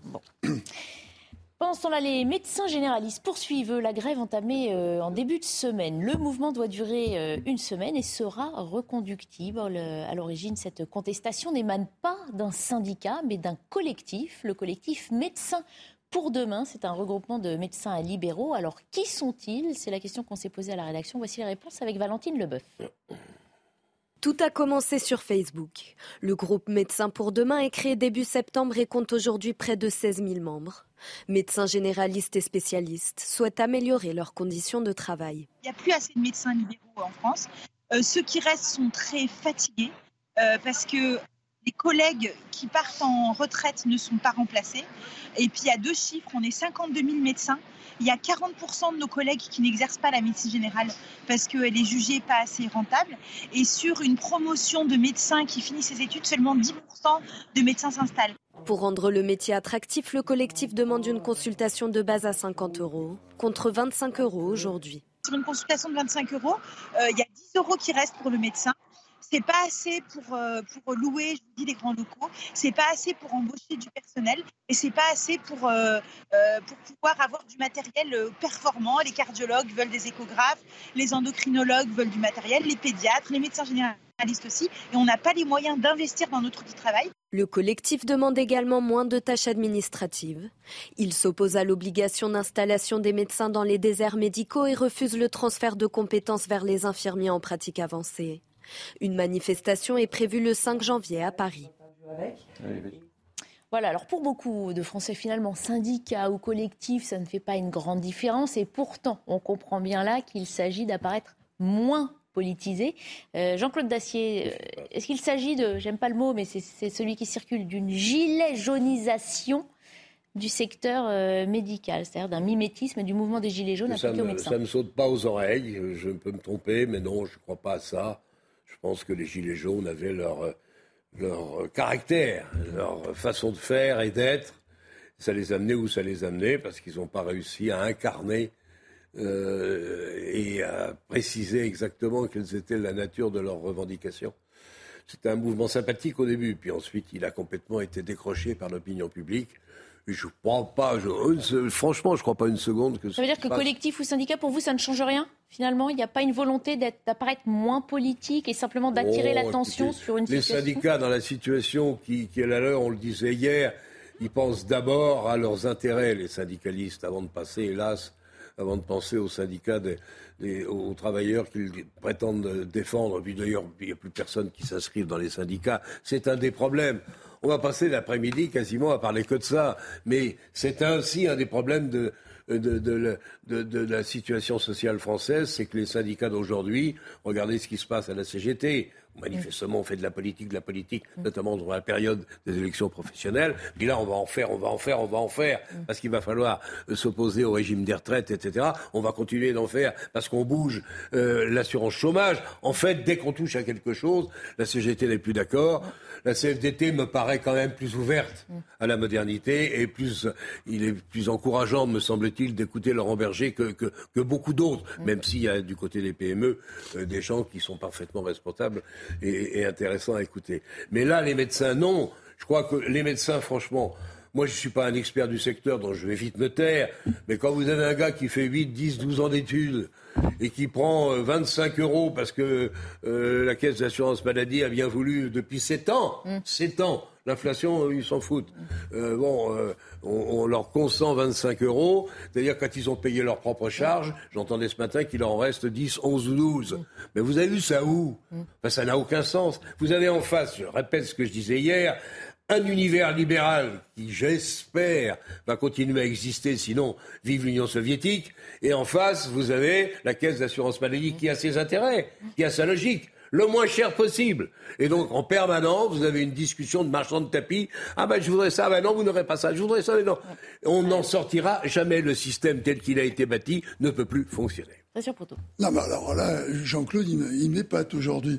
Parce que le système libéral dont il parle, c'est pas un système libéral, je suis désolé. Bah les, médecins sont des fonctionnaires. C'est bien le problème. Ils sont pratiquement des fonctionnaires. Non, c'est pas pratiquement, non. La caisse d'assurance maladie, elle rembourse euh, eh ben, les médecins. Donc c'est toi qui payes. Eh ben, c'est ça le problème. Euh, donc quand tu ne payes pas, c'est important. En fait, tu Bah, payes. qu'est-ce que tu préconises, Moi, j'ai non mais attends, j'ai trois générations de médecins chez moi, chez Oui. moi donc euh, dans ma famille. Donc j'entends parler de ça depuis tout le temps. Donc on a voulu et ils sont contre les mesures qui sont prises pour gérer la pénurie. C'est vrai qu'on peut s'étonner que tout d'un coup quelqu'un ait l'idée après avoir euh, réduit le euh, augmenté le numerus clausus, c'est-à-dire l'entrée pour devenir médecin, tout d'un coup rallonge euh, décide ou pense qu'il faut rallonger les études médicales. Ça peut laisser perplexe et faire qu'on ne comprend pas trop. Mais moi, il y a des choses que je ne comprends pas non plus. C'est que la plupart des jeunes médecins, ils veulent, à juste titre, vivre dans une société où ils peuvent profiter de, de- de- de leur temps libre. On le voit avec toute la jeunesse, ou qui, dès qu'elle vient à l'embauche, pose la question de savoir quels sont les avantages du métier dans lequel ils vont se trouver, combien d'heures, combien de vacances, Il y a un combien peu de vocation quand même chez eux, non Non, alors, Tu peux De moins en moins. laisse-moi aller jusqu'au bout. Non, mais bon. Simplement, quand on voit que dans les déserts médicaux, entre guillemets, tous les efforts qui sont faits par les mairies pour faire des maisons médicales, faire en sorte que, le, euh, effectivement, faire appel à, à de la main-d'œuvre étrangère, désolé, de médecins étrangers de l'Europe, pour justement combler le vide sidéral de nos médecins qui veulent pas, à juste titre, veulent pas, on a mis le se retrouver euh. euh, avec les contraintes. Et une dernière chose, quand vous avez, et j'ai vécu l'exemple euh, des, pe- des- des petites municipalités où deux médecins arrivent pas à se mettre d'accord pour le jour de repos, qui tombent pour les deux. Oh. Il y aura toujours des exemples après, particuliers. c'est des- des bon, mais de c'est pas le problème de fond. Mais Qui a décidé du numerus clausus en 69 Ah ben c'est pas moi. hein. Ben non, c'est pas attendez, toi et c'est pas moi non plus. Mais le, désert médical, du il est de là. mais on l'a refusé. Pourquoi? Pour des raisons d'économie et d'administration une fois Mais encore. bien évidemment. Eh ben quand, alors quand tu as dit ça, tu fais quoi? Eh ben je Donc- fais quand je rétablis le numerus clausus d'urgence. Ben, c'est ce ce qui a été fait l'année dernière. C'est pas Il y a ça, deux ans. Déserts médicaux. C'est vrai que le mouvement de grève qui est lancé cette semaine, il Oh. concerne surtout aussi les, les conditions de travail. On parlait de la consultation à 25 euros et du fait qu'il restait peu d'argent. Les médecins qui sont en grève disent que il leur faut euh, plus de moyens pour pouvoir reprendre des secrétariats euh, médicaux, avoir euh, voilà, se délester de tâches administratives et euh, avoir plus de temps à consacrer aux patients. Je voulais envoyer le sujet suivant pour qu'ensuite on vous entende évidemment. La principale revendication de ces médecins grévistes, c'est donc la revalorisation de ce tarif de consultation de 25 Bah à oui. 50 euros. Pourquoi un doublement? Se posera aussi la question de savoir si nous sommes prêts à payer 50 euros une consultation chez le généraliste. Reportage d'abord de Thibault Marcheteau. Seriez-vous prêt à payer 50 euros pour une consultation chez votre médecin? Je pense que si c'est remboursé, oui. Si euh, je dois sortir 50 euros de ma poche, c'est un petit peu plus compliqué par contre. Nous, de toute façon, en tant que client, on est remboursé par la sécurité. Donc euh, après, euh, moi, je trouve que tout, tout travail mérite salaire. Donc euh, c'est normal. C'est l'utilité publique. Donc, euh, Si la principale revendication des médecins grévistes semble acceptée par la population, cette présidente de syndicat assure que l'augmentation des consultations ne servirait pas seulement à mieux payer les praticiens.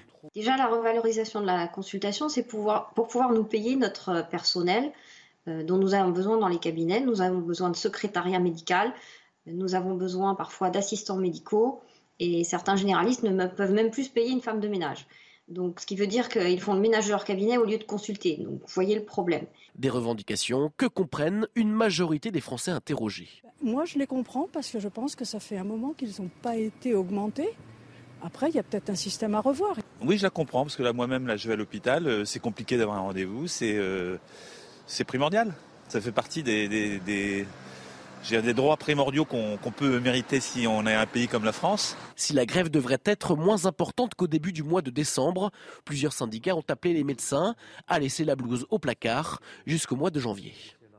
Voilà, comme ça on a l'étendue hein, des problématiques lancées par ces médecins euh, grévistes et on vous écoute là-dessus. Non, mais euh, bon, on parlait de gilet jaunisation. euh, il y a gilet, jaunisation au sens de contournement Mm. des acteurs syndicaux traditionnels qui, Qui ont euh, rejoint le mouvement hein. ensuite. qui ont ce qui a été lancé par le collectif a été rejoint par au moins cinq syndicats. Voilà. Mais je- je- j'observe que le principal syndicat, je crois que c'est MG France, n'est pas sur la ligne des 50 euros. Et c'est toute la question parce que je Oui. pense qu'on est, tous d'accord aujourd'hui, une majorité de Français comprennent qu'il faut qu'il y ait une revalorisation des salaires des médecins euh, libéraux, médecins généralistes, euh, qui n'ont pas été revalorisés depuis 7 ans, je crois.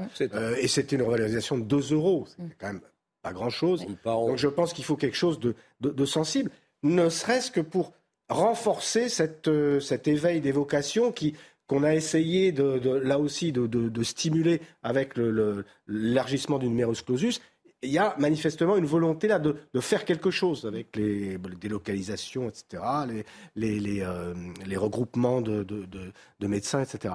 Euh, mais je pense que pour tout le monde, il est clair que, euh, avec notamment ce surcroît de tâches administratives qui mm. pèsent sur, les médecins de plus en plus, hein, et dont on n'a pas idée, moi j'en discute souvent avec mon, généraliste, c'est quelque chose de, véritablement très, très pesant, les charges qui pèsent sur eux aussi, je pense qu'il faut faire un geste. Ça fait partie de l'armature. On parlait des, enseignants tout à l'heure. C'est vrai qu'il y a beaucoup moins de, j'allais dire, de blouse blanche et de hussards noirs, euh, au sens de cette motivation intrinsèque qui poussait vers des, vers des métiers de, de service, on rend des services à la collectivité, mm. mais il faut prendre la société comme elle est, donc il faut de l'attractivité. Et l'attractivité, vous la donnez par, notamment par une hausse des salaires, par des conditions euh, qui sont des conditions moins dures que, que, que n'étaient celles de nos anciens. On est obligé d'en passer par là. Il y a une, Pardon. Il y a une influence tout de même des gilets jaunes euh, sur certaines professions qui n'étaient pas habituées à protester. Je pense qu'aujourd'hui, plus aucune profession, même la plus noble en apparence, euh, n'accepte de se laisser abandonner, négliger et utilise les moyens qui sont à sa disposition. Deuxième élément, bien sûr, euh, il est évident que les médecins libéraux doivent voir augmenter leurs honoraires.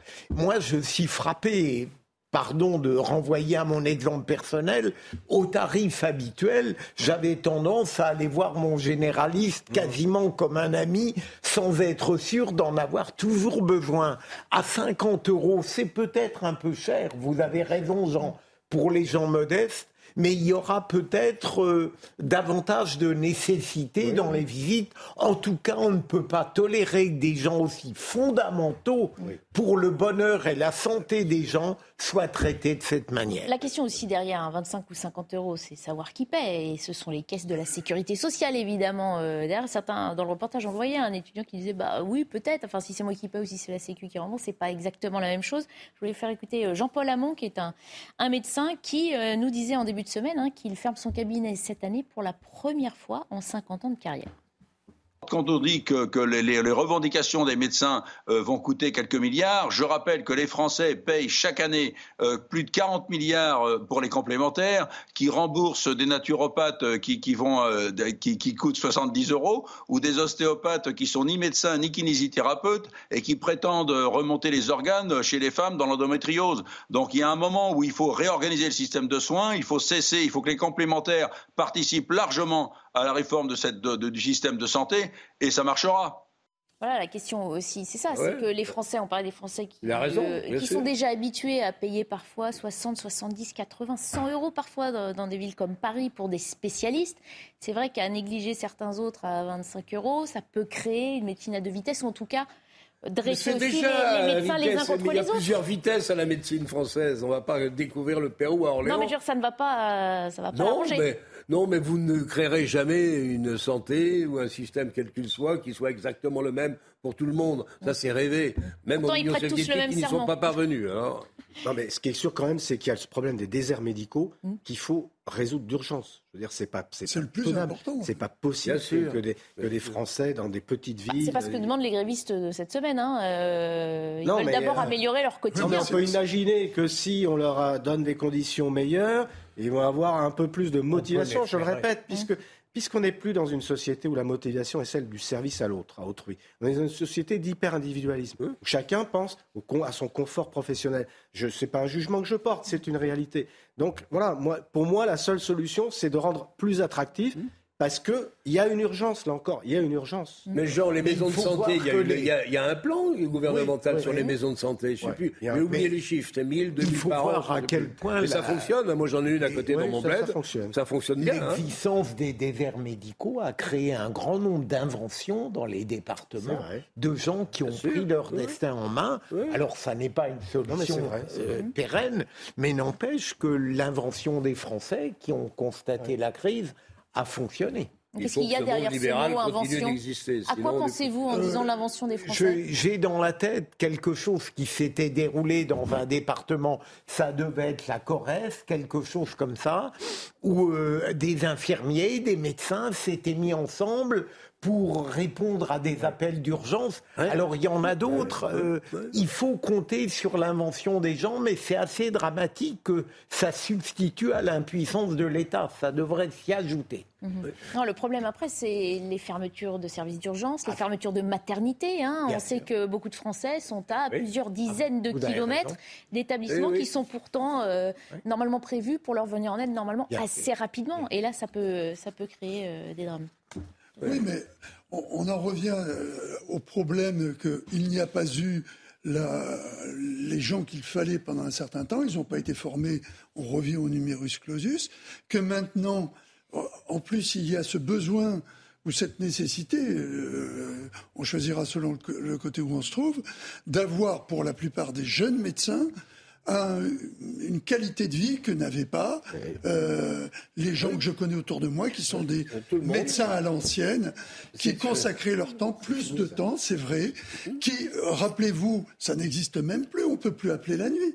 Hum. Euh, or, les, médecins de garde, euh, je me rappelle mon beau-frère, quand il était de garde, il fallait on ne pouvait pas organiser quelque chose parce qu'il y avait l'angoisse de partir. Si je me souviens bien, on peut, on peut avoir un médecin au téléphone dans des services euh, plus localisés rattachés au PMI normalement dans les, communes pour avoir qui fait un diagnostic à distance et qui peut vous rassurer ou pas pour vous dire d'aller à l'hôpital. Cette crise a au moins un mérite, c'est qu'elle va faire prendre conscience quand même à chacun qu'il faut faire quelque chose et réformer encore une fois. Il faut aussi réfléchir au remboursement de, de, de, la sécurité sociale qui rembourse parfois des choses qui ne seraient pas honnêtes et utiles et ou efficaces. De moins en moins, Jean-Claude Dacier, de moins en moins. De moins en moins. Et ce que disait Hamon était. Eh ben, tant mieux, mais ce que disait effectivement, tu as raison, le docteur Hamon est tout à fait vrai.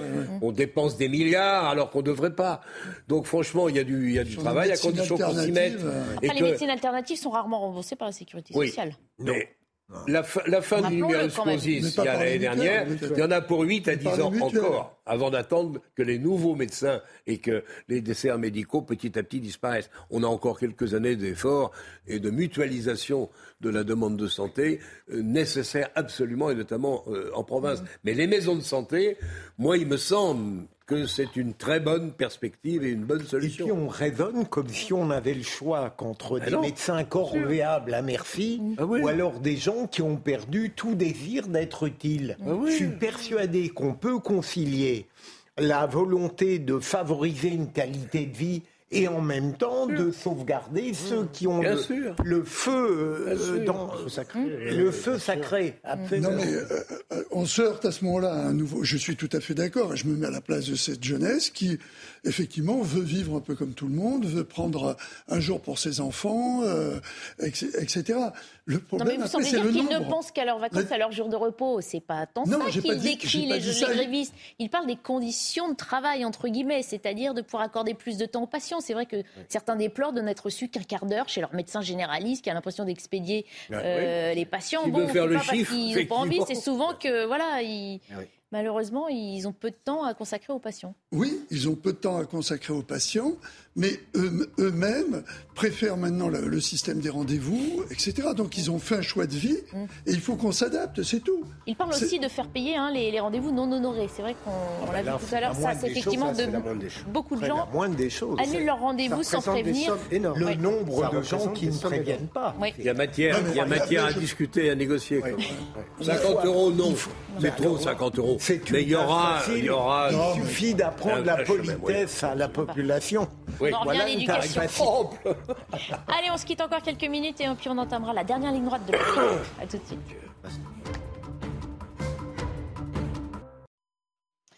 Il est l'heure de faire un point sur l'essentiel de l'actualité. On laisse la parole à Adrien Spiteri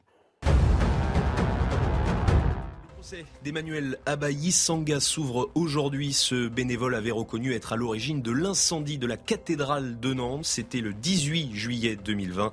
Il avait reçu une obligation de quitter le territoire français en novembre 2019. Il souffrirait de troubles psychologique. Le ministre des Armées est à Kiev. Sébastien Lecornu a déposé une gerbe sur le monument aux héros ce matin. Il aura une réunion de travail avec les équipes du ministère de la Défense ukrainien cet après-midi avant un entretien bilatéral avec son homologue ukrainien. Enfin, un point presse devra avoir lieu en début d'après-midi. Et puis Linda de Souza est décédée. Elle était à l'hôpital de Gisors en Normandie pour insuffisance respiratoire. Elle était positive au Covid-19. La chanteuse populaire d'origine portugaise a vendu des millions de disques dans l'Hexagone au cours de sa carrière. Elle avait 74 ans.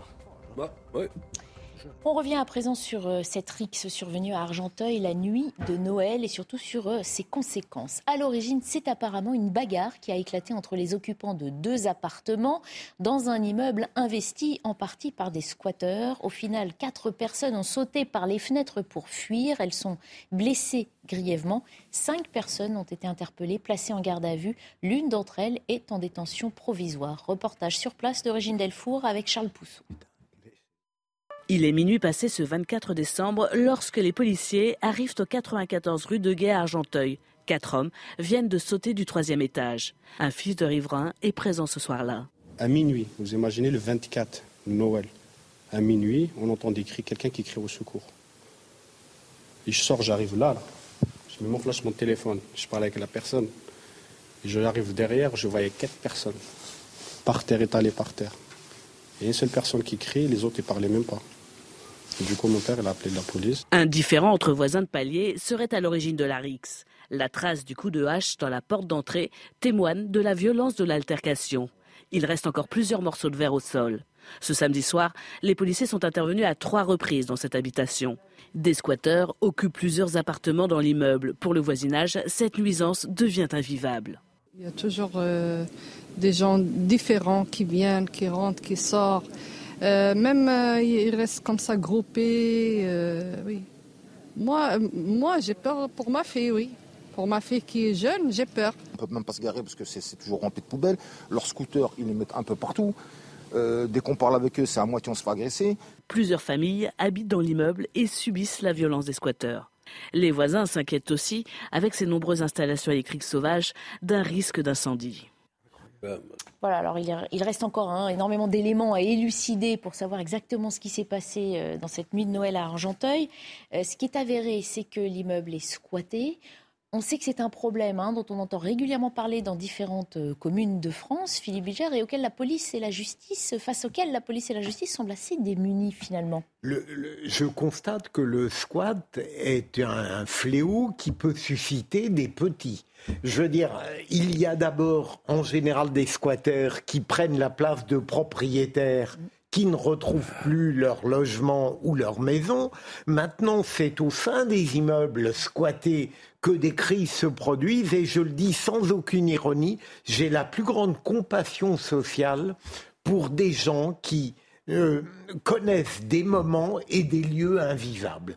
Je, me demande comment on peut gérer sa vie lorsque, par exemple, un 24 décembre, on est confronté à ça et qu'on ne rien faire parce qu'une bande de voyous ou de misérables vous bousille la vie. Moi, j'avoue que par moments, les bras et l'espoir m'en tombent tellement je me demande si la France, pardon de généraliser, n'est pas dans un état qui décourage véritablement tout optimisme. Mais justement, pour rassurer cette population qui vit dans ces conditions-là, est-ce que ce n'est pas la justice qui devrait euh, pouvoir avoir les armes, déjà à la base, judiciaire j'entends, euh, d'éviter le squat d'immeuble et derrière, évidemment, d'éviter les heures qui peuvent intervenir entre Sûrement, mais il faudrait qu'à tout instant, nous ayons une action policière, et Dieu sait qu'elle est efficace la plupart du temps, rapide, immédiate, que lorsque les faits sont constants, on les juge immédiatement, et que lorsque la condamnation est effectuée, effective, on mette en prison si c'est nécessaire.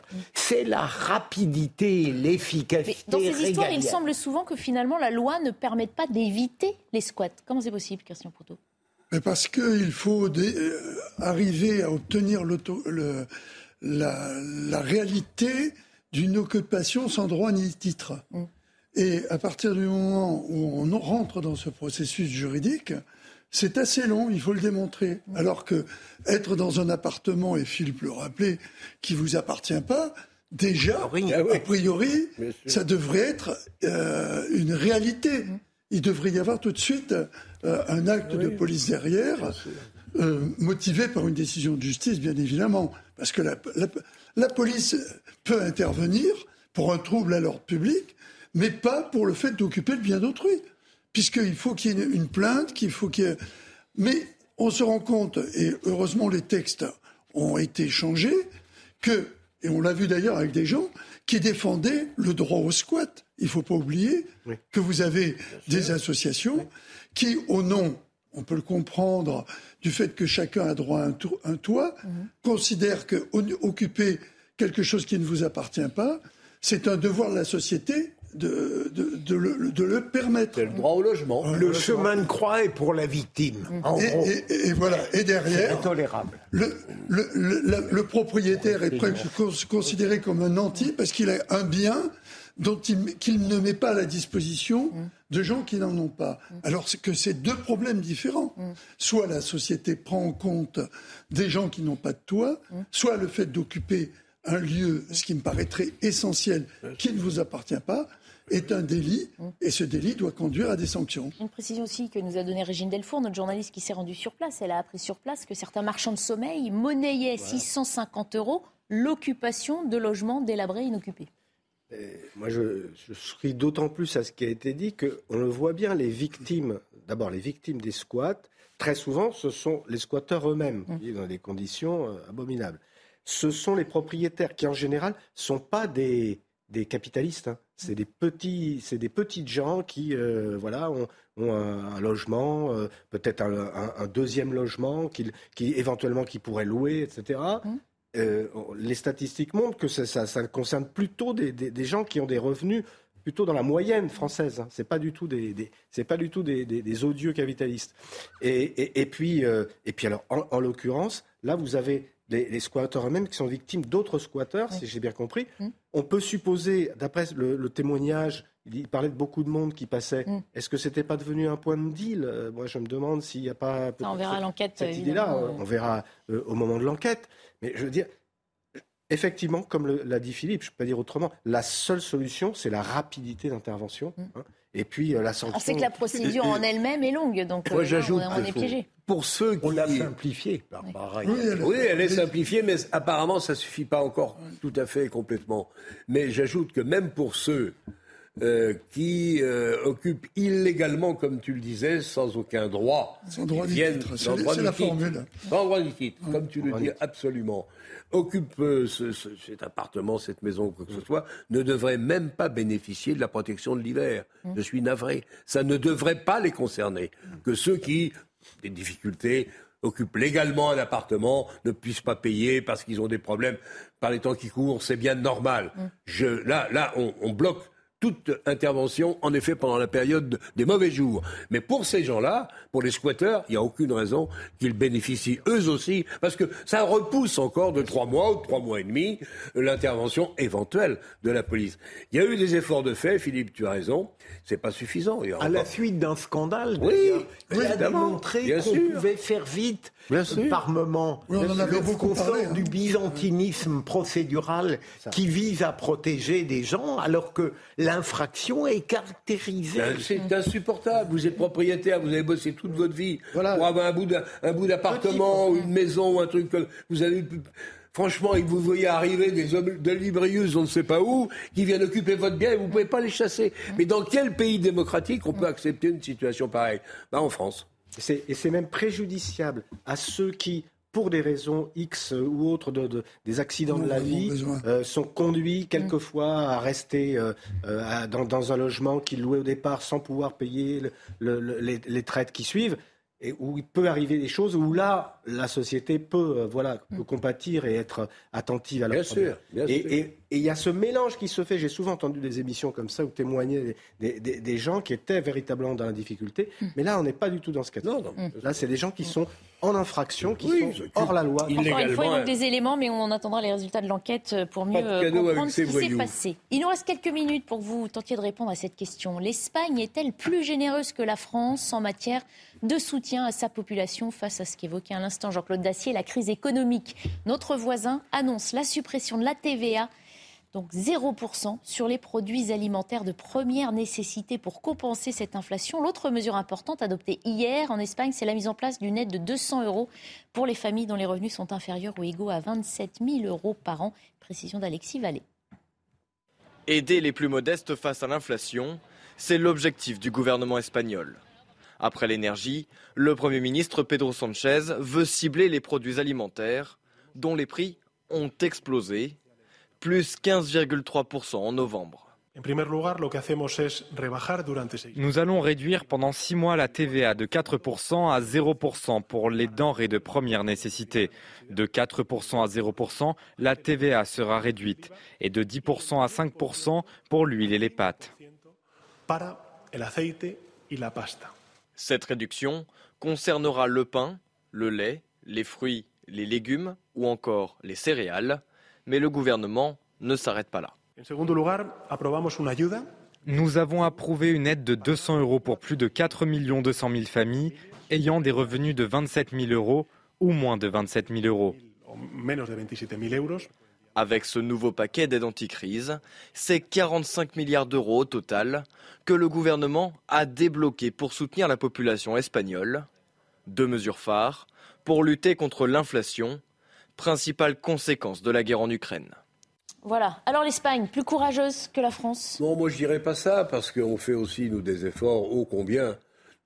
Au chapitre des aides sociales, c'est 700 Ah oui, mais c'est vrai que la TVA, tout le monde y a pensé, mais personne ne l'a fait. Hein. Le problème, c'est que c'est, le résultat est simple, c'est que ça fait une moindre recette, eh spectaculaire en général, pour l'État. Mm. Et donc, où l'État fait des économies, ce qui est possible en Espagne. Je ne connais pas le budget de l'Espagne. Ah non, mais l'Espagne a une situation économique et effectivement, elle aussi très difficile, hein. peut-être plus compliquée que la nôtre. Je ne connais pas le niveau de leur endettement, mais euh, nous aussi, on peut le faire, en effet, pour euh, euh, certains produits de base, sans doute. Si l'inflation élevée persiste, ça veut dire qu'on va avoir plusieurs milliards de recettes en moins.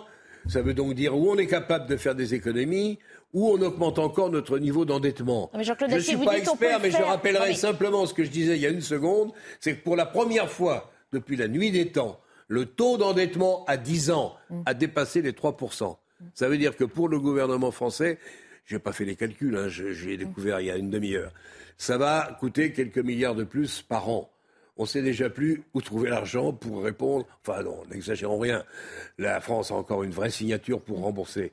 Mais ça commence à faire lourd quand même. Non mais Jean-Claude Dacier, vous dites on, pourrait le faire. Bon, on a compris qu'on ne le fera je sais pas. Ben, je sais pas. Et pourtant, euh, voilà, c'est quand, même une, le maire. c'est quand même une mesure très concrète, à l'effet immédiat sur le portefeuille de la population. Qu'est-ce que ça va coûter au gouvernement espagnol? Je ne sais pas. A-t-il les moyens de le faire? Je ne sais pas. Il faut me laisser, euh, nous laisser un peu de temps pour vérifier tout ça. Mais non, on vous fait réagir à chaud, c'est ça qui, qui, est intéressant aussi. Non, mais les, économies sont très. Euh, moi, j'en suis pas mais j'ai entendu qu'ils sont très circonspects sur ces effets qui peuvent amener un effet d'aubaine derrière ah au, niveau, de la distribution. Mmh. On s'est rendu compte que chaque fois qu'il y avait eu des réductions de TVA ou là des suppressions, comme par hasard, personne ne voit la différence. Ah. Et je peux vous dire qu'à 4%, bah 4%, personne ne verra la différence. Hein. les riches achètent du pain et du lait aussi. Hein. Euh, vous n'aurez pas la TVA. Et ceux qui vendent le produit, mmh. qui bénéficient plus de la TVA, mmh. eux, derrière, prendront 4% en plus. Et en fait, la pauvre personne qui avait besoin d'acheter moins cher. Est-ce que ça lui bénéficie Ça s'est déjà fait, ça. Il a raison, notre ami. il a raison. J'aimerais, ça n'a pas donné de bons résultats. J'aimerais tout de même qu'une apparente générosité sociale ne soit pas une absurdité économique. mais je suis pas assez doué pour le savoir. Non, mais c'est difficile. Mais les riches aussi achètent du pain, du lait. Donc pour eux, ils vont bénéficier aussi de la baisse de la TVA à 0%. C'est une mesure euh, qui a des, conséquences qui ne sont pas toutes positives. Ce sera certainement une mesure populaire, mais entre la frontière entre populaire et démagogique euh, n'est pas toujours très très loin. et on sait bien qu'il y a des conséquences. Euh, qui aura des conséquences financières, économiques très, très fortes. Donc moi, je, je, suis quand même là aussi circonspect, comme, comme d'ailleurs les, les, économistes les économistes sérieux se, vous disent qu'il y a des effets positifs, mais que peut-être les effets négatifs sont encore pires que, que les effets positifs. Mhm. Donc franchement, il faut regarder ça avec circonscription et rappeler peut-être quand même que le niveau d'inflation en Espagne est plus élevé que, chez nous. Donc, euh, il y a des gens qui seront heureux tout de même. Il y a des gens qui On espère que ça va alléger un peu voilà, certains ménages. Merci beaucoup, messieurs, d'avoir participé au débat et aux discussions de la belle équipe. On rappelle l'information tombée dans la matinée, le décès de Linda de Souza, chanteuse d'origine portugaise qui a connu euh, la gloire, qui a vendu euh, des millions de disques, surtout euh, dans les années 80. Réaction tout à l'heure de Fabien Roussel qui dit, regardez, elle avait fait sa valise pour fuir la misère et la dictature. C'est une allusion au titre La valise en carton de Linda de Souza. Elle a chanté, précise Fabien Roussel, le déchirement de ces Portugais qui migrent pour tenter leur chance. Ces chants ont résonné dans le cœur de tant d'émigrés. Ce soir, c'est pour elle que l'on chantera le fado Adeus Linda de Souza et surtout pardonnez mon accent portugais. Ce